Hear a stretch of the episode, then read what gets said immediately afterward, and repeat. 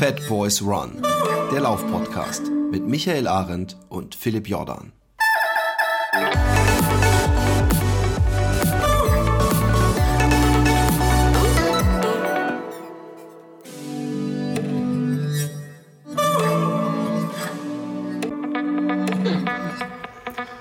Herzlich willkommen äh, hier zum Fat Boys Run Podcast. Heute mal wieder eine Folge äh, mit einem ganz besonderen Gast.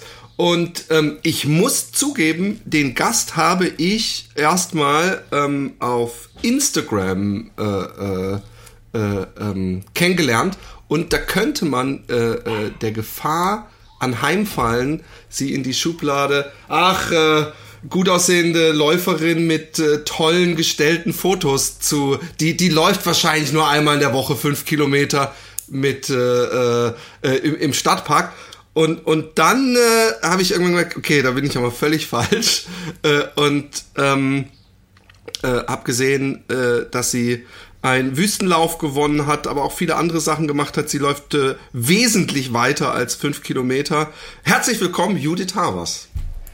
Hallo Philipp und hallo, hallo alle anderen. Äh, cooles Intro gibt geile Filter auf Instagram. Ich nutze die gar nicht so viel, aber ja, da bin ich viel unterwegs. Aber, aber noch du hast, da bin ich draußen unterwegs. Ich muss dazu sagen, du hast nämlich, äh, man, man, äh, der Verdacht kommt, äh, nicht der Verdacht, das ist falsch, das hat so, so was Negatives. Ähm, ich habe es deswegen gemacht, weil oder dachte, ach so, so, so vor allem so eine Lauf-Instagrammerin, weil du sehr gute Fotos hast. Und ich glaube, dein, Fa äh, dein Mann. Oh mein Gott. Ich hoffe, ich kenne deinen Mann nicht. Ich hoffe nicht, dass er zufällig auch nur ein oder zwei Jahre älter ist oder älter aussieht und alle sagen, oh mein Gott, was für ein Versprecher. Dein Mann ist auch Fotograf, habe ich zufällig gesehen. Macht er die Fotos ja. immer? Das ist mein Freund, genau, der läuft gar nicht so viel. Der steht dann hinter irgendwelchen Ecken und wartet auf mich und dann kriege ich ab und zu mal ein Foto ab. Das ist natürlich super. Genau, das ist so sein Ding und mein Ding ist Laufen und wenn wir uns begegnen, dann äh, macht er tolle Fotos. Auslöser. Ja, du heißt auf, auf ähm, Instagram, glaube ich, Judy Jumper, nicht wahr? Genau, so ein Relikt aus äh, Kindertagen. Das, so hat mich meine äh, beste Freundin damals immer genannt, weil ich damals, glaube ich, schon sehr aktiv und hibbelig war und äh, mal rumgesprungen bin. Und ähm, den verwende ich jetzt einfach mal, den Namen. Passt auch irgendwie, also zumindest wenn man die, die Fotos sieht, da hast du einen, einen äh, äh, sehr äh, sportlichen Laufstil. Ähm, jetzt fangen wir mal trotzdem an. Du hast nämlich gerade Kindheit gesagt. Ähm, ich habe gerade im Vorgespräch so ein paar Sachen abgetastet, was du in letzter Zeit gelaufen bist, aber ähm, es interessiert mich doch diese klassische, äh, oft als langweilig empfundene Frage, seit wann du läufst und wie du mit dem Laufen angefangen hast. Ich glaube, ich bin den ganz klassischen Weg gegangen über den Schulsport. Das war damals äh, tatsächlich so mein Lieblingsfach und ähm, ganz besonders die Leichtathletik. 800 Meter Lauf war so mein Ding, total. Ähm, und ja, ich war jetzt nie im Leichtathletikverein, ähm, habe das einfach gern gemacht. Bei Bundesjugendspielen war ich ganz gut dabei. Den Citylauf bei uns zu Hause äh, habe ich ein paar Mal gewonnen und so. Das äh, lief so nebenbei. Also mein eigentliches Ding war damals der Reitsport und ich war, ich war einfach gern irgendwie draußen aktiv, sei es auf dem Pferd oder irgendwie bin auf Bäume geklettert oder am Acker gerannt oder so. Ähm, und in der fünften Klasse auf dem Gymnasium hat unser Sportlehrer damals so eine Ausdauer-AG gegründet. Und dann bin ich halt nachmittags äh, nach der Schule mit ein paar Leuten laufen gegangen, einmal die Woche. Und ja, und das Laufen hat mich irgendwie so begleitet. Als ich dann zum Studieren gegangen bin, ähm, habe ich das so weitergemacht habe halt damals immer total, ähm, ich war so ein Mamakind und hing immer am Rockzipfel und habe meine Eltern total vermisst äh, während des Studiums. Ich habe auch meine Brüder vermisst und irgendwie ähm, war so das Laufen so ein Stück Heimatgefühl. Ich bin dann immer laufen gegangen und habe gedacht, jo, das kann ich überall mit hinnehmen. Auch äh, als ich damals zum, ähm, ins Ausland gegangen bin zum Studieren, war Laufen immer so mein, mein Ankerpunkt, hat mich geerdet und ähm, ja, das ist so die Konstante, die ich seitdem mitnehme.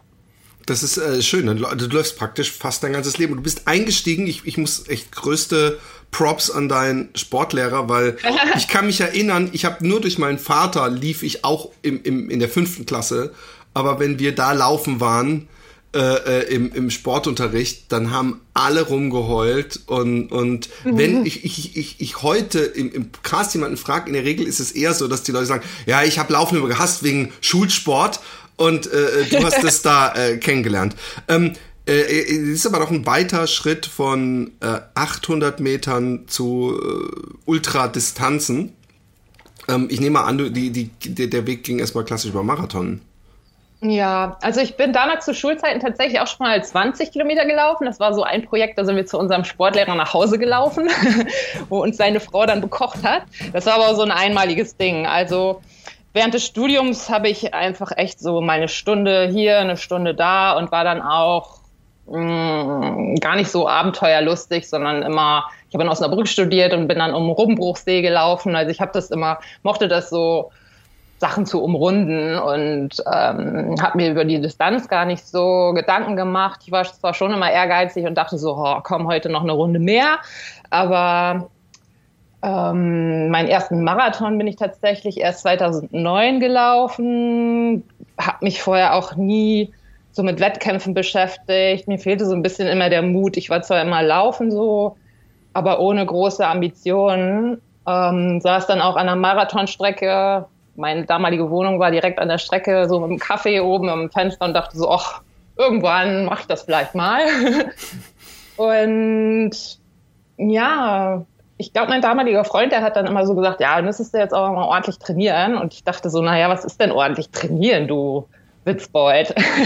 und irgendwie hat er mich da mit diesem Satz so ein bisschen angestachelt und dann habe ich anscheinend irgendwie ordentlich trainiert. Also keine Ahnung, ich habe nie einen Trainingsplan gehabt oder. Ähm Aber dieses Prinzip lang, langsamer, langer Lauf äh, äh, hat sich dir schon erschlossen. Also du hast schon auch, auch lange Läufe gemacht für den Marathon, gehe ich mal schwer von aus. Weiß ich gar nicht, ehrlich gesagt. Ich habe mich so ich mochte das, ich glaube, ich habe mein ganzes Leben ständig nur Fahrtspiele gemacht. Ich bin immer so losgelaufen und dachte so, oh, jetzt laufst du mal bis zu der Laterne ganz schnell, dann läufst du bis zu der Bank ganz schnell und heute läufst du die Runde mal richtig schnell.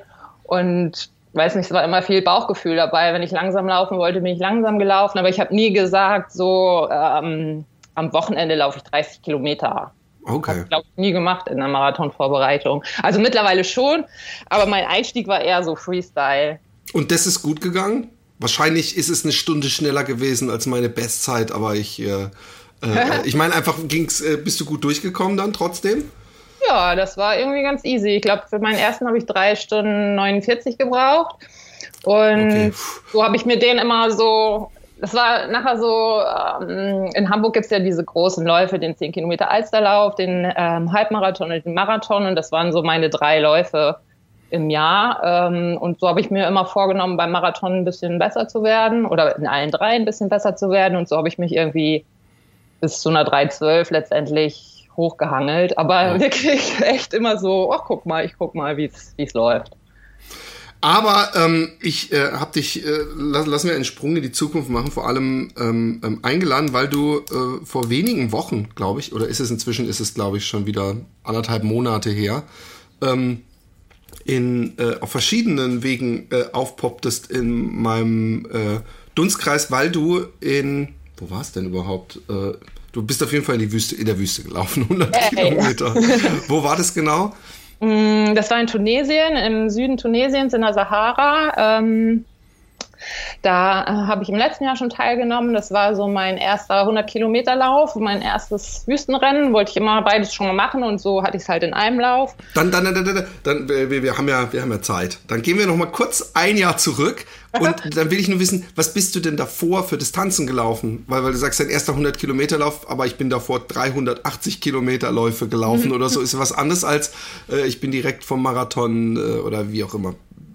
Ja, also ich hatte da schon den ein oder anderen Marathon in den Beinen, ähm, hatte auch, ja, ich glaube so meine, Ult meine ersten Ultra-Erfahrungen habe ich 2016, 17 gesammelt und die längste Distanz, die ich vor dem 100 Kilometer Lauf gelaufen bin, waren 60. Also es war schon noch mal ein Marathon dazwischen, aber ich war einfach neugierig und dachte, ich lauf mal los und guck. Wie, Kurz, wie ähm, Was, was für einen, es gibt ja gerade in der Wüste, ich hatte ja auch den, den äh, Raphael Fuchsgruber öfter hier, gibt's ja vor allem diese ähm, self-supported oder zumindest äh, teilweise self-supported, dass man sein gesamtes äh, Essen und so immer selber tragen muss. Ähm, äh, das ist ja kein Etappenlauf, es ist ja mhm. ein Durchlauflauf. Ähm, wie muss ich mir das vorstellen mit ähm, äh, Getränkeposten und was musst du an Sicherheitsausrüstung dabei haben und, und Gut, dann, dann kommen wir nachher dazu. Äh, muss man auch, ihr habt auch Mundmasken äh, angehabt, ne? Sogar. Mhm. Also, es ist jetzt ein ganz schöner Vergleich zwischen dem letzten Jahr und diesem Jahr. Also im letzten Jahr ähm, war natürlich alles entspannter, was äh, Mund-Nasenschutz und Co. angeht. Ähm, also es ist so bei dem Lauf, es gibt fünf Checkpoints auf die 100 Kilometer verteilt, wo es halt auch Wasser gibt. Jeder Läufer kann sich da Wasser ohne Ende in seine Trinkblase füllen und auch an den Hals halten. Ähm, ich hatte im letzten Jahr eine anderthalb Liter Trinkblase dabei und vier von diesen faltbaren und den Flasks, mhm. weil ich echt irgendwie voll Respekt und auch Angst hatte, dass ich da alleine in der Wüste stehe und irgendwie nichts zu trinken habe. Aber 20, halt, das ist ein Rechenfehler von mir. Wie viel Kilometer ist dann alle wie viel Kilometer? Ja, so alle 15 bis 20 Kilometer gab es einen Checkpoint. Ja. Ich meine, das kann, wenn es einem scheiße geht, auch un un unglaublich lang sein. Ja, das stimmt. Also in diesem Jahr hatten sie aufgestockt. Es gab noch drei ähm, zusätzliche Jeeps, die auf der Strecke waren, die Wasser verteilt haben. Also da wurde jetzt nicht die Nummer aufgeschrieben und gecheckt, dass du da bist, aber äh, man konnte sich nochmal nachfüllen. Und an den äh, Verpflegungsstationen gab es im letzten Jahr so Brotsticks und Datteln und ja, so ein paar Chips irgendwie. Also schon ein bisschen Nahrung, aber jetzt nichts Geiles. Also im letzten Jahr hatte ich dann auch schon meine Gels und Riegel äh, im Rucksack dabei. Und in diesem Jahr äh, wurde auch gar keine Verpflegung außer Wasser angeboten. Halt Corona-bedingt haben wir im Vorfeld einen Riesenbeutel bekommen mit abgepackten Schokomuffins, äh, Zitronenkuchen, Dattelriegeln und einem Kilo Datteln. Also das war so ein 5-Kilo-Sack, den ich nachher hatte, den natürlich kein Läufer mitgenommen hat. Also das habe ich alles im Vorfeld schon verputzt oder halt nachher auf der Rückfahrt. Ähm, ja, also man hat seine Verpflegung dabei, kann unterwegs Wasser auffüllen und ansonsten ähm, gehört zur Pflichtausrüstung. Im letzten Jahr hatten wir so einen Tracker, damit wir auch nicht verloren gehen in der Wüste. In diesem Jahr wurde darauf verzichtet. Ich weiß nicht, Hat bestimmt ein tolles Gefühl gegeben. ihr seid uns nicht mehr so wichtig. Wir haben Corona und alles. Das, wenn ihr verloren geht, hey, come on.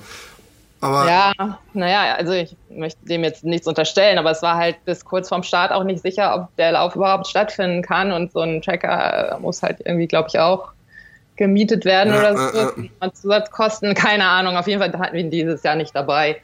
Aber wie gut ist die Strecke denn, äh, wie, wie sicher hat man sich denn gefühlt? Also, weil bei 100 Kilometer ist ja doch eine sehr lange äh, äh, Strecke und dann durch die Wüste.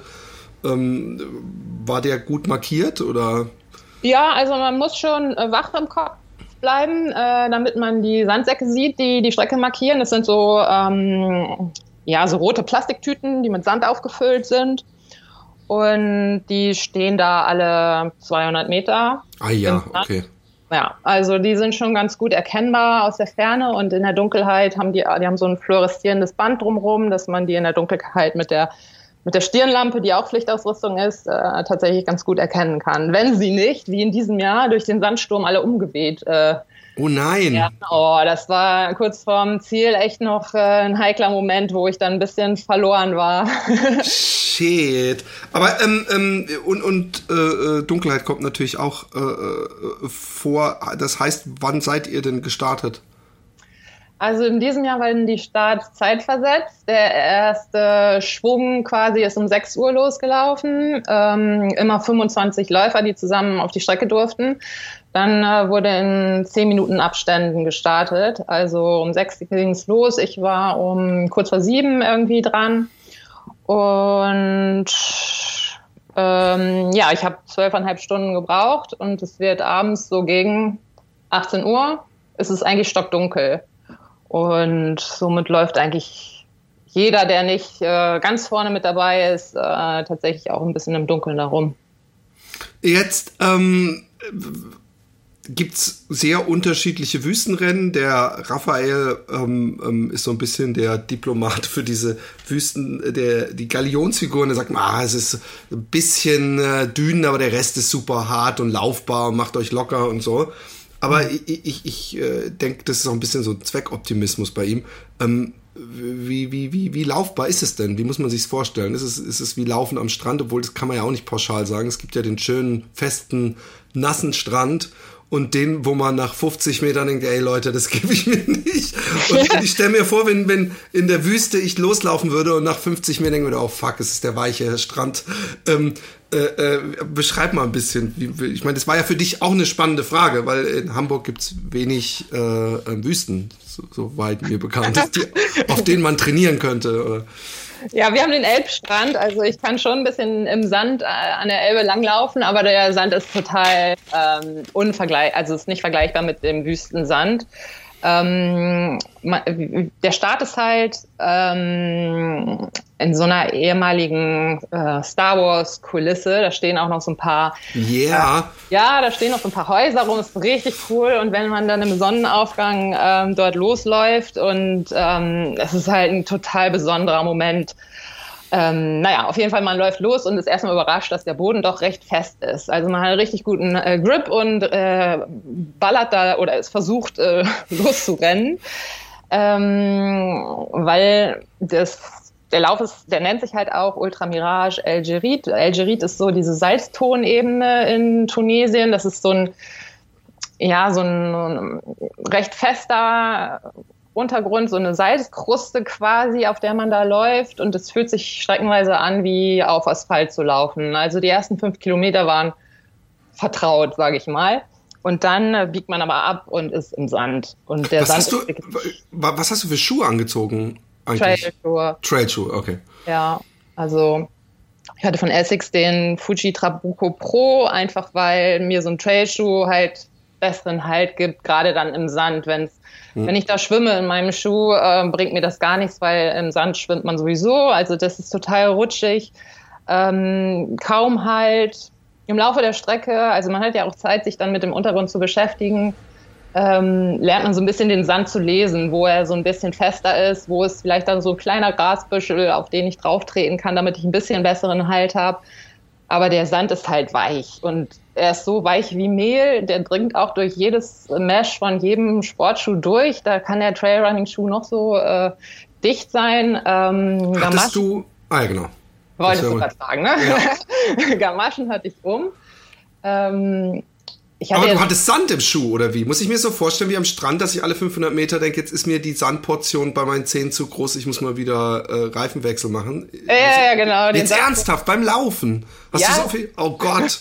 Aber er ist schön weich, er ist schön weich. Und ich hatte meine Schuhe tatsächlich auch eine Nummer größer gewählt, weil die Füße irgendwie auch anschwillen und man kriegt halt Sand rein und der war irgendwie kuschelig, der Sand. Das war jetzt gar nicht so schlimm. Also es sind auch keine kleinen Steinchen oder so dabei mich hätte er irgendwie nie gestört. Irgendwann wird es dann halt ein bisschen eng, dann schüttelt ja. man den Schuh kurz aus und dann geht es aber auch weiter.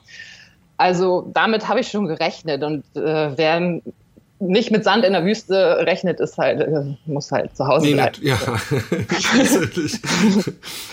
ja gut. Ähm, richtig trainieren kann man es halt nicht. Ich habe hier so ein Balanceboard, wo ich dann so ein bisschen die Instabilität testen kann. Sitzt du da zufällig die ganze Zeit drauf? Ja, merkst du das? ja, ich habe schon, hab schon die ganze Zeit fragen Judy Jumper passt, weil du sitzt bestimmt auf so einem Medizinball oder sowas. Aber die Übung äh, für den Fuß, die mache ich schon auf so einem Pad. Also da ja, ja, ja. liegt klassischerweise unter meinem ähm, Waschbecken und da putze ich meine Zähne drauf. Oh, du machst es so mit, mit äh, yes. Okay, okay, okay. Ich habe auch so ein Ding und äh, äh, das ist ja eine gute Idee. Ich entschuldige mich bei den Hörern für den Hintergrundlärm. Ist immer irgendwas bei dir, oder? Ja, es ist immer irgendwas. Vor allem, ich habe mal einen weggeschickt, aber das machen die sowieso. Guck mal, ich hoffe jetzt einfach mal, dass es das war. Egal. ähm, ähm, es wird nachher nur bei mir zu hören sein. Okay. Von daher ähm, äh, musst du einfach mehr reden. Noch mehr. Ja, wer ähm, weiß, was hier noch passiert. Jetzt Lass erzähl mal. Ähm, ähm, ich stelle mir vor, ich komme da irgendwo an. Hattest du jemanden dabei aus, aus einem Freund oder warst du die, die alleine in Anführungszeichen da? Ähm, ich bin losgefahren dieses Jahr mit ähm, äh, äh, dem Christian Brüness von ah. äh, der Laufzeit. Ja. Kennst du wahrscheinlich, der war ja auch ja. schon mal bei euch zu Gast. Genau. Ähm, den kannte ich im Vorfeld. Äh, dann die Andrea Löw, mit der bin ich im letzten Jahr auch schon gelaufen. Also wir waren so eine Gruppe äh, von Alles Leuten. Bekannte hier. Ja, ja, ja. Alles alte Hasen. Genau. Genau, nee, das war schön. Wir waren auch ein paar Tage vor dem Lauf schon da, konnten uns ein bisschen an die Hitze äh, gewöhnen, ähm, uns so ein bisschen ablenken auch, äh, indem wir da Touren gemacht haben. Die letzten Trainingsläufe in Anführungsstrichen am Strand und dann ging es in den Süden und ab. Und, und, und äh, wie, wie, wie hast du das, ähm, äh, wie unterschiedlich waren die Erfahrungen letztes Jahr zu diesem Jahr? Oh, die Unterschiede waren schon krass. Also jetzt halt Corona bedingt. Ähm, die Athleten sind alle in einem und demselben Hotel untergebracht. Ähm, und im letzten Jahr war die ganze Stimmung natürlich viel herz herzlicher. Also ja, was heißt herzlicher? Es war schon schön, äh, viele bekannte Gesichter auch dieses Jahr wieder zu treffen.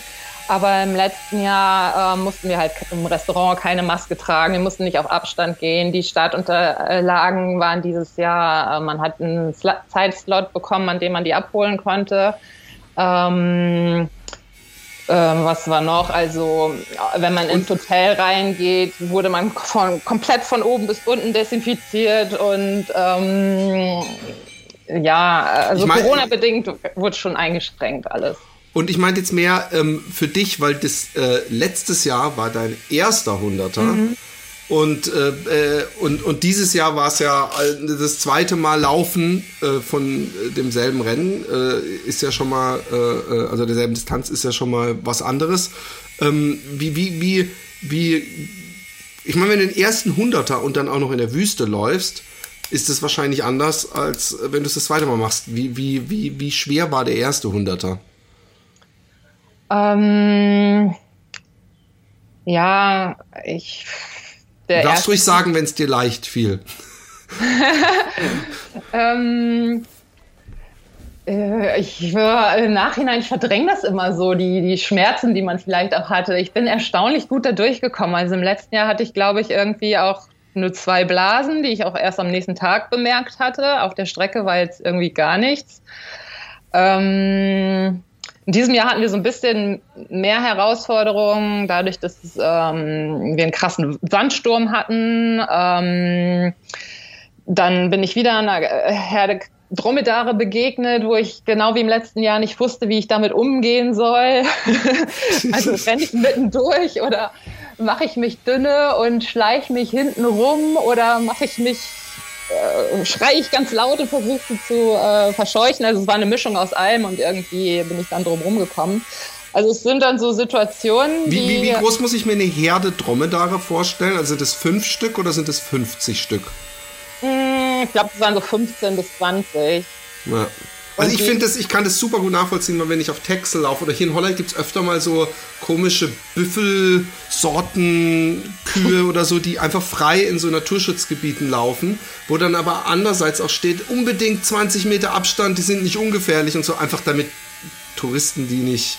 Und, und ich finde es echt schlimm, wenn man mit also in einem langen Lauf mit, mit warmen Beinen und, und, oder halt mit so einer gewissen Steifheit, du hast die wahrscheinlich nicht, aber ich, ich, bin, ich bin da nicht so gelenkig mehr. Wenn ich dann um die Ecke komme, dann stehen diese Viecher da und denke ich immer, scheiße, ey. Ich kann jetzt nämlich nicht mehr gut zur Seite springen, so Torero-mäßig. Und, und ähm, äh, die Dromedare, die habe ich schon dann aus der Ferne gesehen und dachte so, oh nein, nicht schon wieder, weil die sind auch recht äh, langsam und torkeln dann so äh, vor dir her und du denkst, ey, ich bin hier in einem Rennen, ich würde schon gerne schnell da jetzt vorbei. Aber die sind Aber, auf dem Weg, auf dem man besser laufen kann und deswegen äh, äh fällt die Überholentscheidung so schwer, oder? Ähm, also in diesem Jahr äh, waren sie tatsächlich, sind sie so auf der Strecke direkt vor mir hergegangen. Im letzten Jahr haben sie meinen Weg so gekreuzt. Und da waren halt irgendwie die 15 wie auf so einer Perlenkette aufgereiht. Und ich musste halt erstmal warten, wenn ich nicht mittendurch rennen wollte. Ähm, das, ähm, ja, ich habe dann versucht zu pfeifen, weil ich dachte, vielleicht verscheuche ich sie damit. Man hat ja in seinem Rucksack diese Trillerpfeife. Da war dann haben mich nur irgendwie alle angeguckt und der Anführer torkelte so in meine Richtung. Ich dachte, ah, falscher Weg. Du hast gedacht, da gibt's was zu essen, yay! Ja, naja, ich habe dann einfach abgewartet, weil letztendlich sind Tiere, die irgendwie ihre Umgebung mit mir teilen und ich bin eigentlich diejenige, die hier mal äh, irgendwie schön kuschen muss und äh, gar nichts zu sagen hat. Also das hat mich natürlich ein bisschen ausgebremst, aber gleichzeitig ist es natürlich auch ein ganz besonderer Moment und ich kann einfach dankbar sein, dass ich den auch erleben durfte und die Tiere da sehen kann. Und ähm, dass es keine einfache Herde Kühe ist oder so. Okay. Entschuldigung, ich habe ich hab gedacht, wenn ich das Fenster zumache, aber es hat absolut 0,0 Einfluss gehabt auf den, auf den Lärm. Es tut mir leid. Ja, obwohl, vielleicht ist es nicht. Nein. Nein, es ist nicht wirklich besser. Okay, jetzt kommen wir einfach zu diesem, äh, diesem Jahr, äh, diesem Rennen zum zweiten Mal am Start. Ähm, hast du äh, äh Aspirationen gehabt äh, äh, auf einen Podiumsplatz? Hm, also ich bin im letzten Jahr ja schon Dritte geworden. Äh, ich wusste irgendwie, Podium äh, ist drin. Wenn es nicht drin ist, ist es nicht drin. Ähm, man hat ja, ich habe ja auch keine so richtige Ahnung gehabt, wer da so an Konkurrenz da ist. Mein vorrangiges Ziel ist auch eh immer bei Wettkämpfen, mich selbst so zu schlagen. Also ich hatte ja meine Zeit aus dem Vorjahr. Wie, wie war die nochmal? Zwölf? Im letzten Jahr habe ich 13,5 Stunden gebraucht und in diesem Jahr war ich halt eine Stunde und ein paar Minuten schneller. Und das ja. war auch so mein Ziel, weil ich wusste, die Strecke jetzt ungefähr einzuschätzen, wie es mir so geht. Ähm, klar kann während der Tour alles Mögliche passieren, aber ich dachte, wenn alles gut läuft, dann will ich meine Zeit einfach knacken. Ja. Und das hat geklappt und dass ich dann auch Erste wurde, das äh, war mir so unterwegs gar nicht unbedingt bewusst. Ich bin mit der Vorjahressiegerin losgeprescht Die ähm, musste leider nach 25 Kilometern aussteigen, da ging es nicht ganz so gut. Und dann habe ich mich eine Zeit lang immer mit so einem Mädel gebettelt. Und dadurch, dass die Starts zeitversetzt waren, wusste ich aber gar nicht, auf welcher Position wir liegen, wie viele äh, Frauen habe ich schon einkassiert ähm, auf dem Weg. Und ähm, da war halt eine, die war recht hartnäckig. Und ich war auch hartnäckig. Und dann war das schon irgendwie letztendlich kein einfacher Sieg, auch wenn ich dann im Ziel fast eine Stunde Vorsprung vor ihr hatte, aber ich hatte irgendwie gefühlt sie ständig im Nacken und dachte so, nein, nein, nein. Da muss echt Betonung auf Gefühl sein, wenn du eine Stunde früher im Ziel ja, warst. Zum Schluss, ähm, wenn man in die Dunkelheit läuft, dann sieht man auch nur so Stirnlampen hinter sich ja. und ich dachte immer so, oh, die nächste Stirnlampe ist eine Frau, scheiße. Du musst naja. den Scott Jurek-Trick machen und die Stirnlampe auslassen, bis Hab du 100 Meter. Echt? ja. Jawohl! ich, ich werde nie in, in äh, die Situation kommen, diesen Trick benutzen zu können. Ich, äh, ich nee, könnte allerhöchstens. Machst du die Stirnlampe nämlich auch gar nicht, weil du im Hellen ankommst. Ja, das stimmt. Ja. Aber ähm, äh, das wird bei mir auch nicht der Fall sein. Ähm, unglaublich. Ähm, hast du jetzt Interesse eventuell auch mal so einen ähm, ähm ja okay auch mal äh, ein Jahr lang in einem Gulag in Sibirien zu arbeiten. Aber du hast die Frage schon beantwortet. Ah. Herr Putin, Sie können sie abholen. Nein, ähm, ähm, äh, ein Etappenrennen in der Wüste zu machen, das war ja, meine Frage. Das, ähm, die Frage wurde mir hier ähm, auch schon mal gestellt. Also wenn du auf den Marathon des Sable zum Beispiel ansprichst, spielen willst, der schwirrt mir ja schon im Kopf rum, aber ich sehe dann auch immer, oh, ich denke so, oh, dieses ganze Gepäck mitzuschleppen, auch also Essen für mehrere Tage und ein Kocher und Schlafsachen und alles irgendwie hinten drauf. Ich weiß nicht, ob ich dann so laufen kann oder ob das dann nicht ja. eher so ein Wandertag immer ist. Und ich möchte ja schon in erster Linie laufen. Aber gleichzeitig reizt mich die Herausforderung natürlich schon. Und das ist ja dann auch nur eine Woche, die man dann irgendwie ja abreißen muss. Also ja, ich würde das Erlebnis gerne mal mitmachen. Aber es ist ja auch nicht so ganz billig. Also ich muss, äh, ja, pff, mal gucken. Also ich habe ich hab ja mit dem Raphael einige äh, Folgen, als ich selber noch in die Wüste gehen wollte, äh, gemacht. Und, und ähm, im Not ich weiß auch nicht mehr, die, diese Rucksäcke, so schwer sind die am Ende nicht mehr, aber ich finde sie im Nachhinein doch zu schwer. Ich verstehe ähm, ähm, im Nachhinein, ich, ich würde immer noch vielleicht, vielleicht laufe ich auch mal sowas, aber ich verstehe im Nachhinein nicht, warum man dieses blöde Handicap bekommt, wenn sowieso irgendwelche Zelte irgendwo aufgebaut werden, alles, dass man sich nicht aufs Laufen konzentrieren kann, sondern mit so, so das ist ja mehr Bundeswehrlaufen, glaube ich. Also mit so, Geile so Schikane. und, und äh, das ist das, was es mir im Nachhinein, wo ich denke, Ah. es gibt aber auch ähm, solche Rennen, wo das Gepäck transportiert wird. Das weiß ich. Da habe ich auch schon ein paar Leute gehabt. Ich glaube, der Joe Cat, ich glaube, im, im, im Himalaya ist auch so eins oder in Tibet irgendwo. Ich weiß es nicht mehr, aber es gibt auch solche, aber ich verstehe, weil du wahrscheinlich auf der Straße, wenn du sagst, ich Wüstenrennen, kommen neun von zehn sagen, oh, Marathon des Sable und der zehnte sagt, da gibt's doch so ein Rennen, ich weiß aber den Namen nicht mehr. Ja. Und, und dass man es da deswegen laufen soll, aber ich glaube, es ist sowieso das, das, was mit Abstand am vollsten ist, ne? Also wo die meisten Leute mitlaufen und, und äh, so weiter. Und ich glaube, dass so, so Etappen, Wüstenfüchse, so alte, eher so äh, den Charme der Kleinveranstaltung suchen. Aber ich wäre natürlich interessant, was du reißen kannst beim Marathon des Sable. Ja, fände ich auch spannend. Ähm, ist halt so viel dann auch tagesformabhängig und wie schnell kriegt man irgendwelche Blasen, die einem komplett das Vergnügen dann nehmen. Das habe ich äh, diesen Sommer auch nochmal feststellen müssen auf dem Heidschnuckenweg, als ich nach zehn Kilometern schon die äh, richtig fiese Blasen unterm Fuß hatte und dachte, das kann jetzt nicht sein. Da hast du dir so eine lange Distanz vorgenommen und wenn man dann bei jedem Schritt irgendwie aufschreien muss, weil es weh tut, ist halt, äh, dann macht man so eine Etappenrennen nicht so einfach mit links. Und Nee, ich habe überhaupt nicht. auf Glück gehabt, dass ich das halt nicht hatte. Und beim Marathon des Sable gibt's ja in, ich meine, Raphael sagt ja, das machen die absichtlich, um das so ein bisschen gefährlicher aussehen zu lassen, aber jede Sendung, die ich darüber jemals gesehen habe, was die da, das waren äh, keine Blasenbehandlung, das waren Operationen am offenen Fuß so ein bisschen. Und ähm, ich habe gestern zufällig einen, auf YouTube irgendeine so eine äh, äh, Ultra-Doku gesehen, wo äh, auch eine Läuferin sich am Anfang vor dem Rennen den gesamten Fuß unten getaped hat. Also praktisch die gesamte Unterseite des Fuß war mit Pflaster zugetaped, damit sie keine Blasen bekommt. Ich frage mich nur, wenn man so diese Klebematsche da äh, den ganzen Tag unter sich hat, irgendwann löst sich das dann und dann habe ich wahrscheinlich dadurch äh, äh, äh, Blasen. Ja, ich würde es wahrscheinlich auch so laienhaft irgendwie drum kleben, nach bestem Wissen und Gewissen und dann geht's doch irgendwie ab und es nervt nochmal Ja. zusätzlich. Also, ja. Naja. Hast du denn, wenn, wenn, wenn du äh, so lange Distanzen und, und so große Namen, wie sieht's bei dir mit so Western States Geschichten aus? Interessiert Oh dich sowas? ja, mega, hätte ich da Bock drauf, klar. Also, pff, soll ich sagen, will, glaube Ja. ich, jeder, der so ein bisschen so verrückt ist, wie wir Ultraläufer vielleicht sein müssen. Aber ich Ja, glaube, das das- Talent hättest du ja auf jeden Fall. Also weißt du, für mich ist das, für mich ist es ein, ein Traum, aber in, so wie es auch ein Traum für mich ist, fliegen zu können. aber, aber nicht, dass ich, dass es ein Traum ist, auf den ich in irgendeiner Weise zuarbeiten könnte, noch in, in meinem hohen Alter mit meiner Form. Aber äh, für dich ist es doch, für jemanden, der so richtig schnell ist und, und, und äh, viel läuft und auch mal was gewinnt, äh, könnte man ja auch drauf, drauf ankommen lassen und sagen, okay, dann mache ich jetzt diese äh, Ticket, Golden Ticket äh, Läufe oder diese äh, Qualifikationsläufe halt. Ja, ich glaube, der Mozart 100 wäre einer gewesen dieses Jahr, da war ich auch zu gemeldet, aber der ist leider ausgefallen. Wie so ziemlich alles. ähm, ja, du, also und von Talent und Schnelligkeit will ich jetzt auch gar nicht unbedingt bei mir reden. Ich glaube, ich bin einfach stur und wenn ich was mir in den Kopf gesetzt habe, dann. Vielleicht Ich auch viel wichtiger.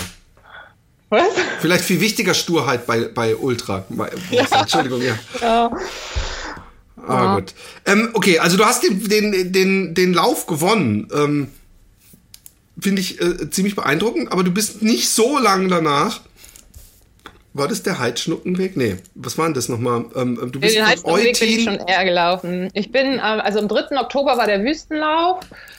Ähm, was habe ich denn danach gemacht? Also ich war jetzt vorgestern ähm, Oh Gott, hast du schon wieder was gemacht? Das hab 55 ich, Kilometer auf ah ja, das war der, der Fastest No Time, oder? Ja.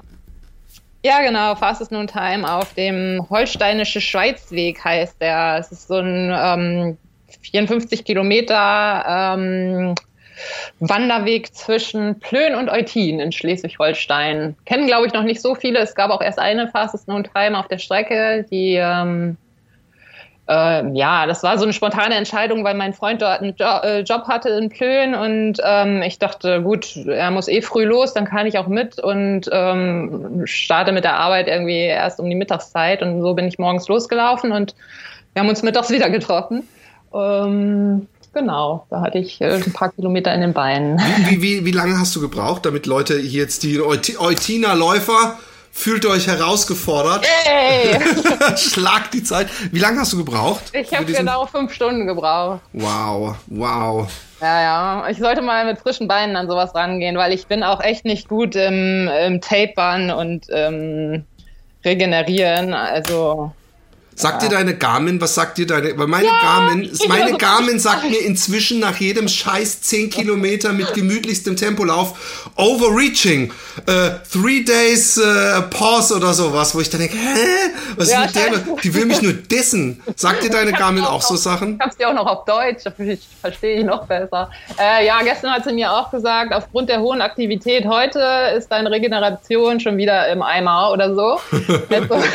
ja, ja, ich, äh, aber meistens ist es richtig, was sie sagt. Also sie ähm, appelliert schon an mein schlechtes Gewissen und ich sollte mich mal öfter nach ihr richten. Ja, aber, ja, aber positiv hab, zusprechen tut sie nicht. Ja, ich habe gehört, dass die, die, ähm, die Pulsmessungen, die einmal in, in einer Woche äh, daneben falsch gemessen hat, dadurch, dass das irgendwie so einen Durchschnitt errechnet immer und dein Puls damit vergleicht, irgendwas kann es dann echt äh, sich eine Weile dauern, bis dieser Fehler sich ausgemerzt hat. Deswegen, ich habe auch wirklich, als ich meinen Kindern fünf Kilometer in irgendeiner so 630er Zeitlupen-Pace gelaufen bin, hat er danach gesagt, overreaching, 48 Hours. Und ich so, äh, ähm, aber äh, äh, ähm, wie, wie, wie, wie, wenn, hast du denn du kanntest ja die Strecke nicht von Eutin äh, da hoch, oder doch? Bist du die schon mal gelaufen so? Nee, die bin ich nicht gelaufen und ich habe auch online keinen Track gefunden, keine GPX-Datei, die mir irgendwie hätte helfen können. Also es gibt auf der Seite des Tourismusbüros so ein schlechtes PDF. Äh, das kann man sich natürlich ausdrucken und so ein bisschen raten. Ähm, aber es war schon so ein Lauf ein bisschen, ich habe mich auch, glaube ich, ab und zu mal ein bisschen verfranst. Ich habe mir dann die Datei von dem denjenigen runtergeladen, der schon erste FKT aufgestellt hat. Und ich glaube, der hat sich aber auch ein paar Mal verlaufen, weil es ist nicht so richtig toll ausgeschildert. Wie also, viele Stunden hatte der denn? Äh, fünfeinhalb. Okay. Wow. Und dann hast du die ganze Zeit auf die Uhr geguckt oder wie, wie, wie war es wie so ein Weg, wo du wusstest, den muss ich jetzt nur langlaufen? Oder ich frage mich das halt, weil das ist ja da, da kann man ja auch in der Vorbereitung äh, sich, sich äh, äh, einen Vorteil oder einen Nachteil schaffen. Also äh, äh online auf den, auf den Seiten Schleswig-Holsteins, sage ich mal, war der Weg eingezeichnet, weil das ist ein klassischer Fernwanderweg, den Wanderer in zwei bis drei Tagesetappen halt so ablaufen. Von daher die Strecke ähm, ich wusste ungefähr, dass die an so ein paar Seen lang geht und irgendwann durch den Wald und dann nochmal irgendwie am See, also viel am Ufer lang. Und ähm, wenn ich dann am Ufer war, dann kann ich halt meinen Kopf auch ein bisschen ausschalten und muss nicht ständig auf die Uhr gucken, sondern kann auch einfach ein bisschen gucken und die Aussicht genießen. Aber sonst ähm, war ich schon sehr wachsam, was die Markierung der Strecke ähm, da so mir gezeigt hat. Halt irgendwie an Litfaßsäulen war so ein Aufkleber oder an irgendwelchen Schildern und so. Ähm, da wusste ich dann auch, hier geht's lang und ähm, konnte dann den Track auf der Uhr äh, so ein bisschen vernachlässigen, aber ähm, an Stellen, wo es unsicher war. Also einmal war da zum Beispiel so ein Aufkleber und darunter war irgendwie ein Pfeil nach rechts, aber der Pfeil sah irgendwie aus so wie mit Kreide gemalt und ich dachte, naja, da will mich doch einer verarschen. Also hier kann es nicht nach rechts gehen, weil der See geht auch links ab. Und bin ich links weitergelaufen was auch mein Track mir gezeigt hat. Aber da hat der Typ sich anscheinend auch wohl verlaufen. Auf jeden Fall haben wir nachher einen großen Bogen, oh. weil wir irgendwie über die Schienen rüberkommen mussten. Und das war tatsächlich rechts so die einzige Gelegenheit. Und so habe ich einen großen Bogen dann nach rechts gemacht. Und ähm, das wird ja. sich jetzt in alle Ewigkeit so fortziehen, weil die nächste Person, die dieses ja, Ding genau. schlagen wird, die wird es von dir und dann wird irgendwann so, hey, aber irgendwie dieser Fastenhotel, der nimmt eine komische Schleife an irgendeiner Stelle. Richtet euch nicht nach mir. ja, ja. Ich habe ich hab einen, einen, einen Film gesehen, ich, ich, ich, ich muss zu meiner Entschuldigung, die Leute denken, ich habe zu viel Zeit, aber ich mache das, wenn ich auf dem Rudergerät bin, schaue ich mir irgendwelche Ultrafilme an, von einem 230 Kilometer Lauf wo die am Anfang alle erstmal fünf Kilometer genau in die entgegengesetzte Richtung ausfallen. Gleich bei der ersten Kurve sind sie alle und dann echt so nach einer Stunde laufen und so, ah, jetzt sind wir hier wieder beim Start. Ey, ich weiß nicht, ob ich das dann noch 230 Kilometer mit mir tragen könnte. Aber es war eine kleine Schleife bei dir, nehme ich an. Ja, ja, ja, das war eine kleine Schleife, nicht der Rede wert. Naja, und Schleifen drehe ich sowieso immer irgendwie ja. Das gehört ja auch ein bisschen dazu. Ich muss sagen, ich mag das auch ein bisschen bei langen Läufen, ähm, äh, so eine Variante zu haben, die einem so ein plus minus fünf Kilometer gibt. Ich mag eigentlich mehr das Plus. Ich mag es nicht. Ich finde, das Schlimmste ist, wenn man nicht weiß, wo man läuft, also irgendwo im Urlaub ist und man läuft und denkt, ich mache jetzt einen schönen langen Lauf und dann kommt man irgendwann nach zehn Kilometern wieder, äh, merkt man, scheiße, hier ist ja mein, mein Campingplatz. Und dann äh, finde ich das nervig, wenn ich dann wieder loslaufen muss. So, das ist so enttäuschend. Aber ähm, jetzt hast du eine Fastest Non Time gemacht und du hast gerade auch gesagt, ja, noch ein Rennen, das noch stattgefunden hat. Wir sind ja jetzt in dieser ähm, seltsamen Corona-Zeit. Und ähm, da bietet sich eigentlich an, sich selber Sachen zu basteln. Und, und du bist ja auch, äh, du, du hast auch den äh, Michael Mankus bei irgendwas begleitet, zumindest auch mal? Also, äh, ja, ich glaube, das war auch noch nach dem Wüstenlauf. Also ich habe viel jetzt irgendwie neulich erst gemacht. Wir haben die Harzquerung, die sind wir rückwärts, also in die entgegengesetzte Richtung gelaufen. Die Harzquerung findet ja immer im Anfang des Jahres statt, ich glaube im Januar oder Februar. Und die geht von Göttingen auf den Brocken hoch. Und wir sind sie jetzt halt andersrum gelaufen, vom Brocken äh, runter nach Göttingen. Das sind 80 Kilometer und äh, ist das auch die richtige Strecke, von der ich rede? Ja, ich glaube schon. Naja, äh, das war auch so ein Hirngespinst wieder von Micha und der fragt dann immer in die Runde, wer mit will und ich bin eigentlich immer, immer dabei. Ähm, ich freue mich sehr über meine laufverrückten Kumpels hier in Hamburg. Genau, den da haben wir auch. Ihr habt auch, glaube ich, eine echte hervorragende Laufszene. Bist du auch Teil dieser Tide Runners oder gibt's oder Tide Runners? Tide Runners ja, die treffen sich immer mittwochs abends um neun und das ist so gar nicht meine Laufzeit, ehrlich gesagt. Ich bin eher so der Morgenmensch und um neun, da fährt mein komplettes System schon wieder runter. Sonst, ich kenne äh, viele von denen, die da laufen, war mit denen auch schon mal äh, oder mit einem Teil der Gruppe schon mal auf Armeland für so einen 60 Kilometer Lauf. Da hatten wir ein Haus zusammen und ich dachte, boah, die sind alle voll cool hier. Ich muss da unbedingt mal mitlaufen, aber hat sich bislang noch nicht ergeben. Aber die laufen ja nicht nur mittwochs und ich äh, treffe den einen oder anderen auch ähm, sonst mal in den Harburger Bergen oder keine ja, Ahnung. Man, das ist ja das äh, Überraschende. Ihr habt ja äh, wirklich scheinbar auch laufbare Berge. Also bei Hamburg denkt man ja nicht unbedingt, aber das habe ich schon öfter gehört, dass es äh, hübsche Trails gibt. Ähm, äh, wie sieht der, wie, wie, wie gehst du mit, mit der Corona-Geschichte um? Also du, du läufst ja eindeutig auch Wettkämpfe mehr oder viel auch. Und ähm, wie, wie siehst du es? Wie siehst du der Zukunft? Wie siehst du, wie siehst du das nächste Jahr für dich? Wie versuchst du das einzuordnen? Weil man, man kann natürlich, niemand kann einschätzen. Ich warte jetzt keine Einordnung von dir, wie die Krise sich entwickelt. Aber man muss ja ein bisschen, man, man plant ja auch für sich selber. Wovon gehst du aus? Wie planst du es für dich? Hm, also ich habe jetzt den einen oder anderen Lauf, der dieses Jahr nicht stattfinden konnte, wo man dann seinen Startplatz übertragen konnte ins nächste Jahr. Das habe ich gemacht. Äh, zum Beispiel, wo bin ich denn jetzt gemeldet? Für den Halbmarathon in ähm, Hamburg, für den ähm, Mozart 100 äh, in der Nähe von Salzburg. Also so ein paar Sachen habe ich, aber da weiß ich noch nicht, ob die stattfinden können. Und so groß planen mit schon mal irgendwo anmelden, das mache ich gerade einfach noch nicht. Ich warte da erstmal ab und vertreibe mir tatsächlich so ein bisschen die Zeit auf der Website Fastest No Times, um so meine ah, ja, genau. cool. Projekte irgendwie zu machen. Nicht unbedingt, um jetzt Streckenrekorde zu knacken, sondern auch einfach, um andere Strecken mal zu laufen. Und an Wochenenden, wo ich sonst vielleicht Wettkämpfe gehabt hätte, nehme ich mir äh, eine Strecke vor, die ich dort finde, zum Beispiel. Ähm, das ist so gerade das, was mich motiviert und äh, die Initiative finde ich halt auch ähm, mega gut, die die beiden Amerikaner da gestartet haben.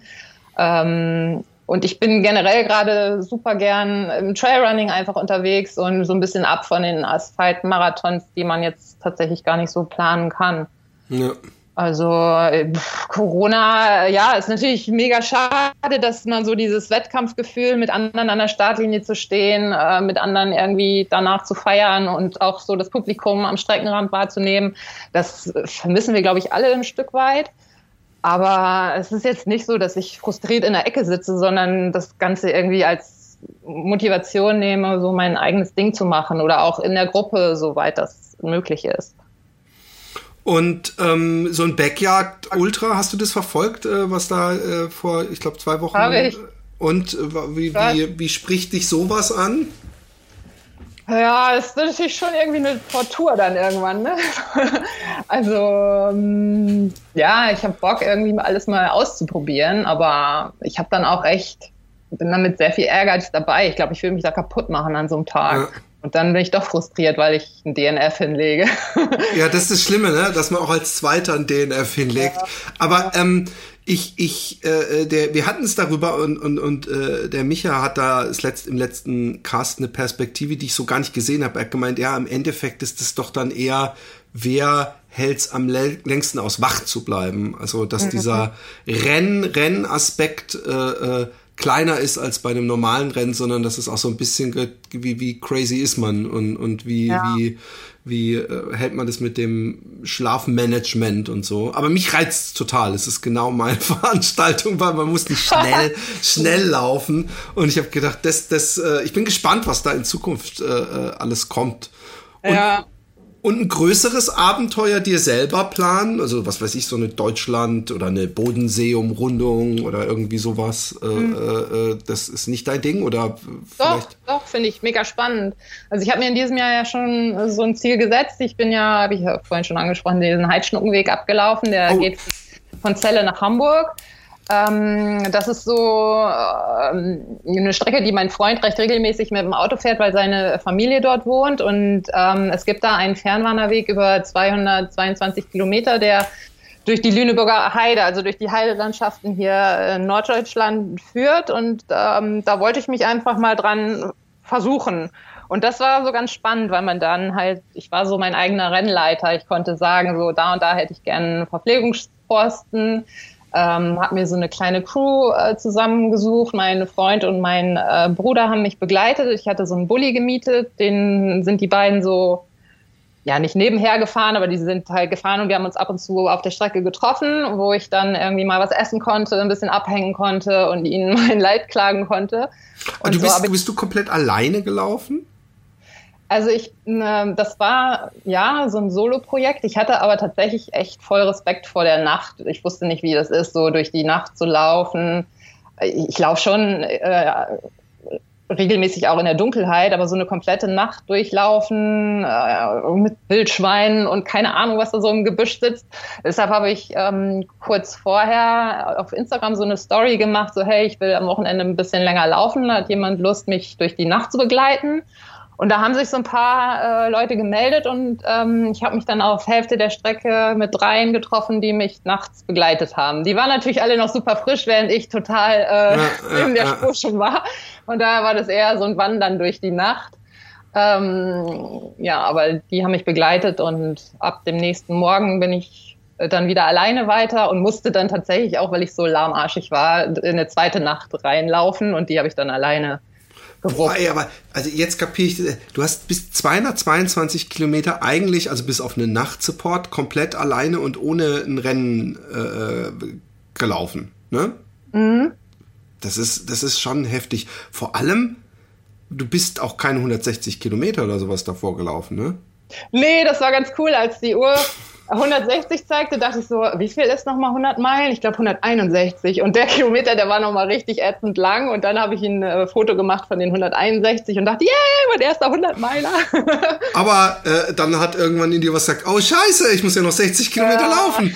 Aber ähm, unglaublich, ey, da habe ich böse Respekt vor. Und ähm, äh, hat das gut geklappt? Weil man, man, ich weiß nur, dieses äh, Scott Jurek Buch von dem Appalachian Trail, äh, äh, oder auch diese, diese Filme, die man sieht, gibt's ja mit so, mit so Crewing, wie man das ja nennt, was dein Freund und dein Bruder machten, äh, ist ja scheinbar mindestens, eigentlich müssten, müssten wir mal die einladen und die müssen erzählen, weil es wird immer so, also zumindest beim Western States muss das mindestens genau so eine Belastung sein, wenn man da immer die Leute hört. Hat das immer geklappt? Gab's Stress oder bist du auch mal irgendwo im Wald gestanden, dachtest, wo ist mein Essen? Ja, ich kann nur jedem empfehlen, ähm Naja, weiß ich auch nicht. Also mein Bruder wusste, glaube ich, im Vorfeld nicht so richtig, worauf er sich da einlässt. Er wusste schon, dass er irgendwie, dass ich ein bisschen laufe, aber als es dann in die Nacht ging, da dachte er so, oh, ich muss ja auch noch, hä, wie? Ich dachte, ich kann heute Abend wieder nach Oldenburg zurückfahren, aber nein.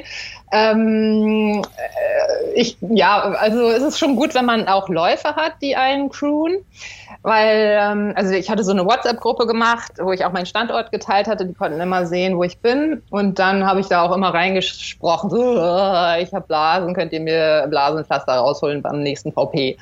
Dann haben sie Blasenpflaster rausgeholt, ähm, dann habe ich irgendwie wieder reingemeckert, hier sind so viele Mücken unterwegs, kann ich beim nächsten VP irgendwie Mückenspray haben? Und ich brauche auch, glaube ich, meine Brille, ich habe ständig Viecher in den Augen. Und dann ähm, kam ich da an, dann mussten sie erstmal die Brille suchen. Hat natürlich keiner im Vorfeld schon mal rausgesucht. Okay, und dann ich, äh, ich verstehe das so. So neben mir liegen, war aber schon total zerstört nach über 100 Kilometern und habe dann äh, vergessen, die einfach zu nehmen auch. Also ich bin dann weitergelaufen und dachte nach 10 Kilometern, Ach, oh nein. Brille aufsetzen und ich wollte doch Mückenspray. Also da wäre es cool, wenn jemand da ist, der einem die Brille. Der kapiert, in was für einem Zustand man ist. Genau, der einen auch selber mit Mückenspray einsprüht. Und ja, also ich kann mir kein besseres Team wünschen, so was den Zusammenhalt angeht. Die waren super flexibel, die haben sich total auf mich äh, eingelassen, aber so ein paar Sachen sind dann, also ich habe viele Learnings gezogen und das ist auch äh, die Crew vorab äh, besser zu briefen ähm, ja. wie, äh, wie ich es gerne hätte. So. Ja, ja es, ist, es ist halt äh, die, die, ich finde, bei mir ist immer die Gefahr, dass ich, wenn, wenn irgendwas schief läuft, mhm. dass sich das so, so aufbläst und dass man jetzt macht doch ist doch alles easy und so, aber dass man Mann, das hätte aber auch besser klappen können und dass sowas, dass man gerade weil man dann irgendwann so so angeschlagen ist, äh, äh auch auch also ich, ich würde vor allem der erste Briefingstag für mein Team wäre, hey, wenn ich mal ungenießbar bin, dann hat es wirklich nur damit zu tun, dass ja, ich so lange ich, gelaufen das bin. klargestellt im Vorfeld, das wussten sie, dass ich, also ich habe gesagt, Leute, ich werde irgendwann total äh, kurzsilbig sein und weder bitte noch Danke sagen und äh, auch nicht Hallo. Also nehmt mir das nicht übel.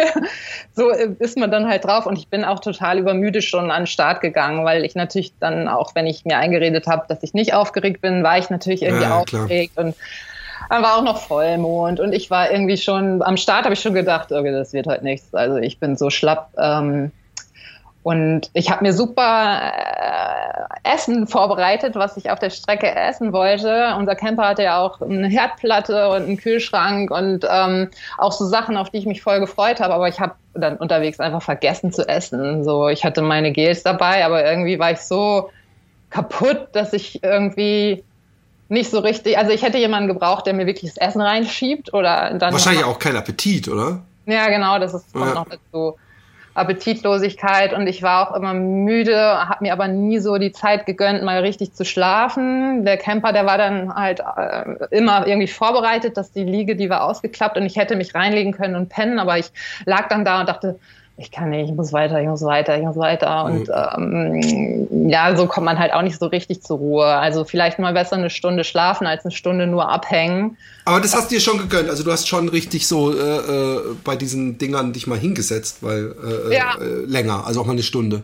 Ja, also ich musste direkt nach zehn Kilometern mich schon hinsetzen, weil ich Blasen an den Füßen hatte. Also das Gras war super nass und ich hatte direkt nasse Socken und ähm, da, also das hat mich auch gepiesackt direkt äh, zu Beginn schon. Das war natürlich kein so optimaler Start.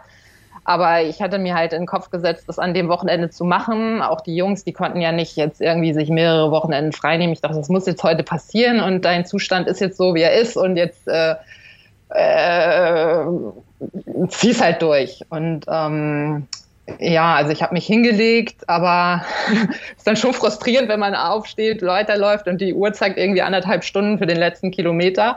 Die Uhr läuft halt weiter bei so Fahrten. Ja, ja, klar. Oh, ja.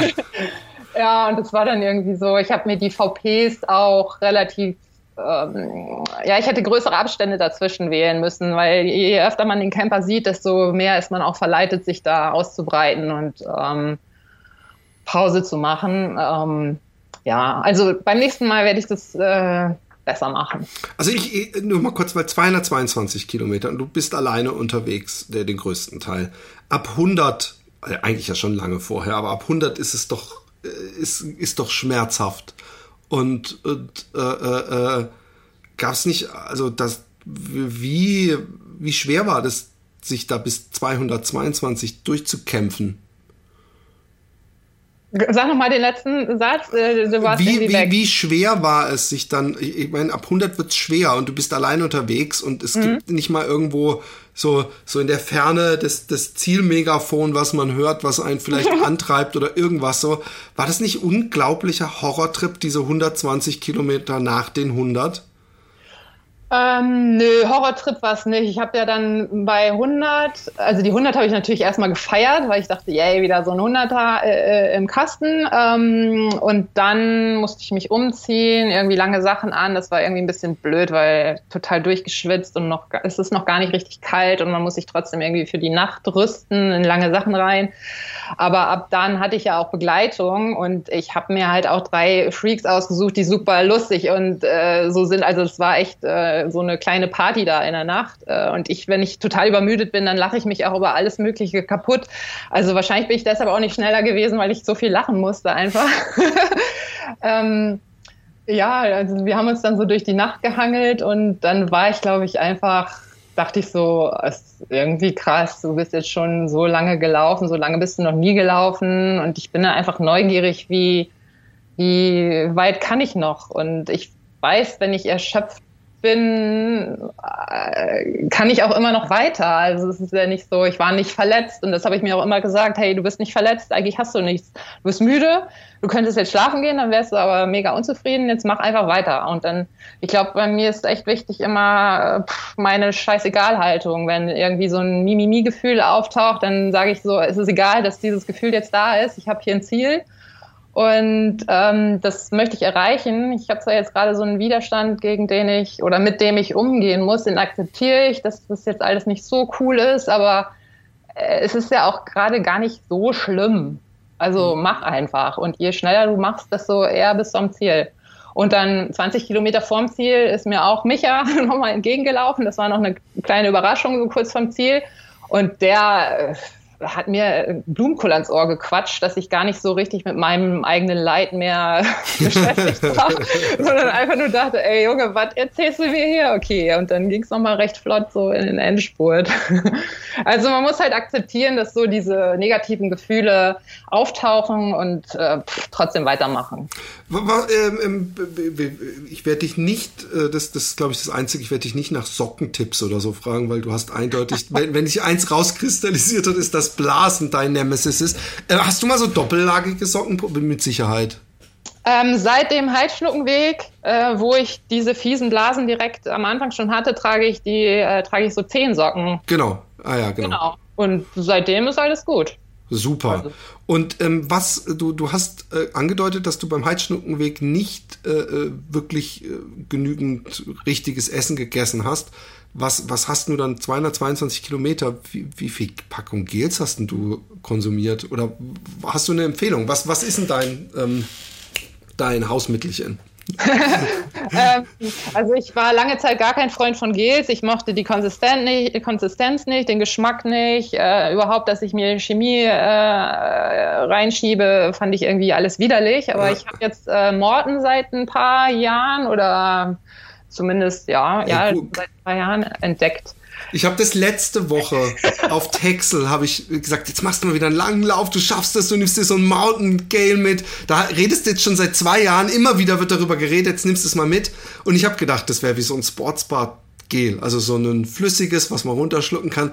Und vielleicht war meins auch nicht mehr gut, aber das ist ja eine galertartige ja. Glibbermasse, dass ich, ich will nach dieser Aufzeichnung Langlauf machen. Jetzt kann ich direkt jemanden fragen, kann man das in Wasser auflösen? Kann ich das schütteln und es löst sich gut oder habe ich dann so komische Uhu-Brocken in meinem Wasser drin rumschwimmen? Das Pulver meinst du? Nee, ich habe ich hab nur so zwei Gels gekauft von, von Gels willst du Wasser auflösen? Mhm.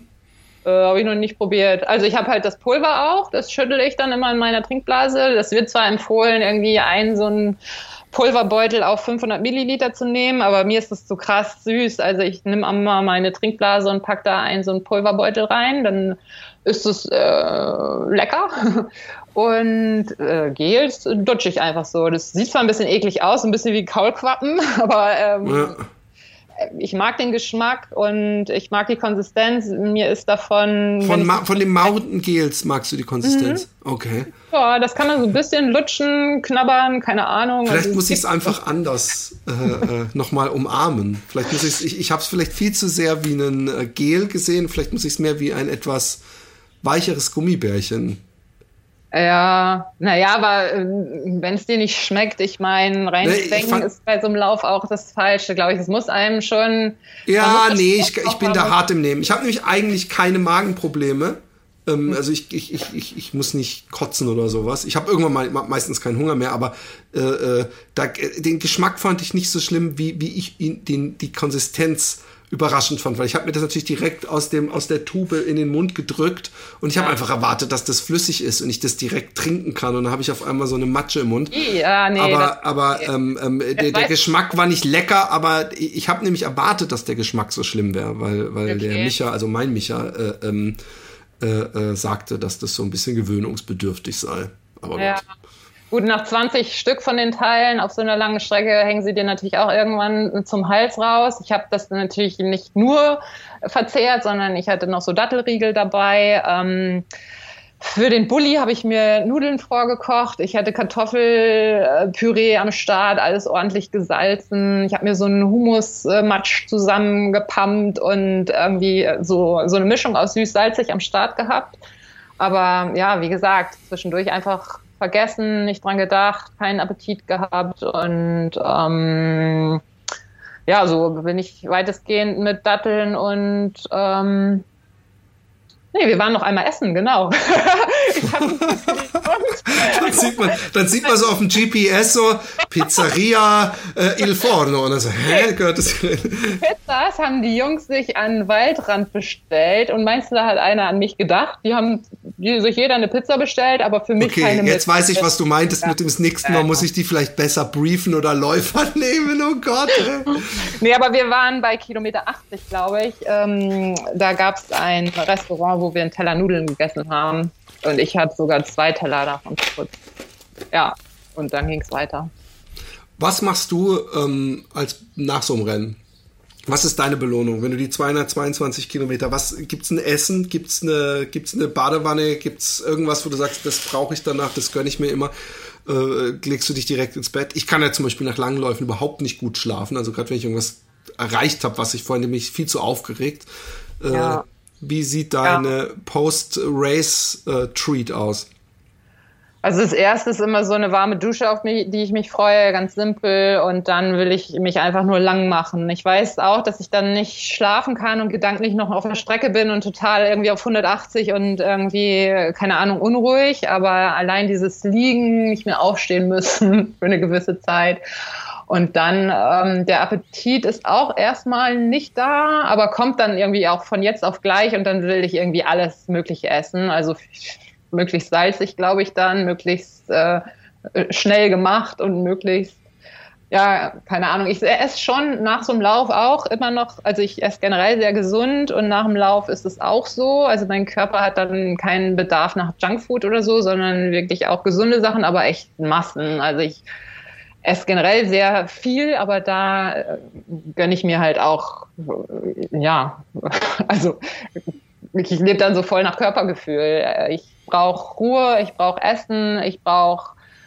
ähm, das so ein bisschen, dass meine Muskeln wieder geschmeidig sind. Also ich freue mich dann voll auf ein bisschen Yoga und ähm, ja, dann freue ich mich tatsächlich auch mal wieder auf dem Schreibtisch und dass dann wieder der Kopf ein bisschen was machen kann. Der braucht zwar auch erstmal eine Pause, der ist dann, also generell bin ich nach so einem Lauf immer so körperlich und geistig schlupp, aber das gibt sich dann auch schnell und dann ja, dann dränge ich mich auch zu nichts. Also wenn ich dann eine Woche keinen Bock habe zu trainieren, dann äh, ich bewege mich zwar trotzdem jeden Tag irgendwie, also irgendeine Art von Sport mache ich schon, aber wenn ich keine Lust auf Laufen habe und ich weiß ja auch mittlerweile bin ich ja auch ein bisschen vernünftiger als früher, dass ich, dass sich alles so ein bisschen regenerieren muss und das, ja, das mache ich dann halt.